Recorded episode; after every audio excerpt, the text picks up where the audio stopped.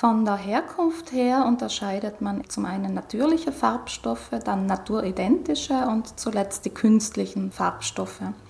Die natürlichen Farbstoffe kommen so in der Natur vor und werden auch aus natürlichen Rohstoffen gewonnen, zum Beispiel aus Pflanzen oder auch aus Tieren. Chlorophyll beispielsweise, das ist der grüne Farbstoff in den Pflanzenzellen. Und das Chlorophyll wird auch heute noch, zumindest mehrheitlich, durch Extraktion aus Pflanzen, beispielsweise aus Brennnesseln, gewonnen. Die naturidentischen Farbstoffe kommen zwar in der Natur vor in dieser Form, lassen sich aber wesentlich billiger im Labor künstlich nachbauen und herstellen. Ein Beispiel dafür ist das Riboflavin. Ein anderer Name dafür ist Vitamin B2. Es ist ein Vitamin, aber es hat zugleich auch eine starke gelbe Farbe und wird deswegen gerne auch als Lebensmittelfarbstoff eingesetzt in der Industrie.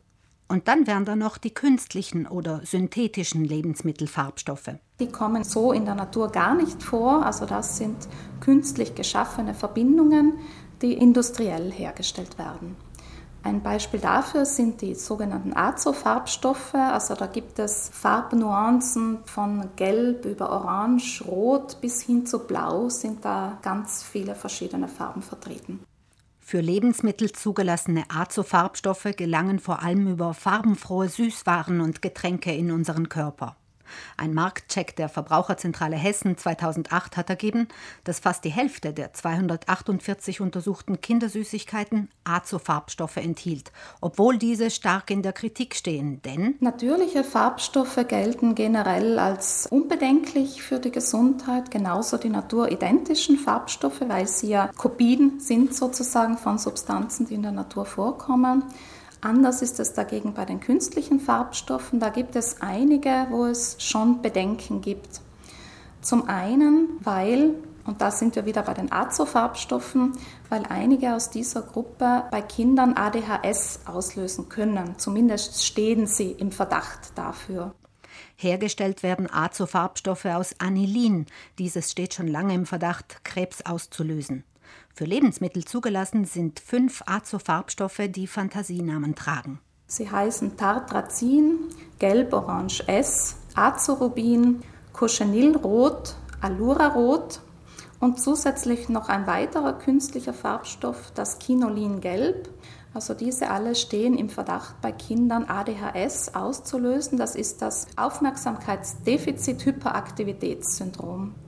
Und entsprechend müssen Lebensmittel, die diese sechs Farbstoffe enthalten, einen Warnhinweis tragen.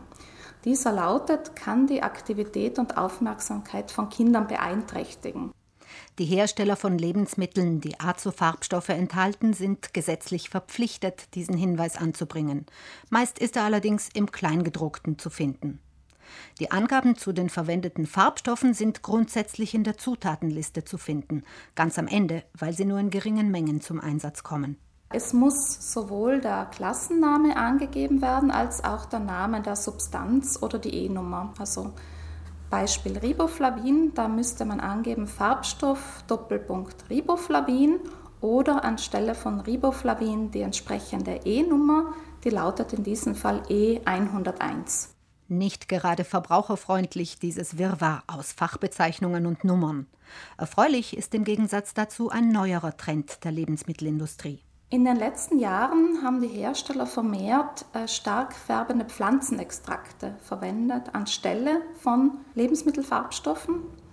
Das ist grundsätzlich eine positive Entwicklung. Also wir sprechen da von Extrakten von Holunderbeeren oder Brennnessel oder Kurkuma oder auch von roter Beete.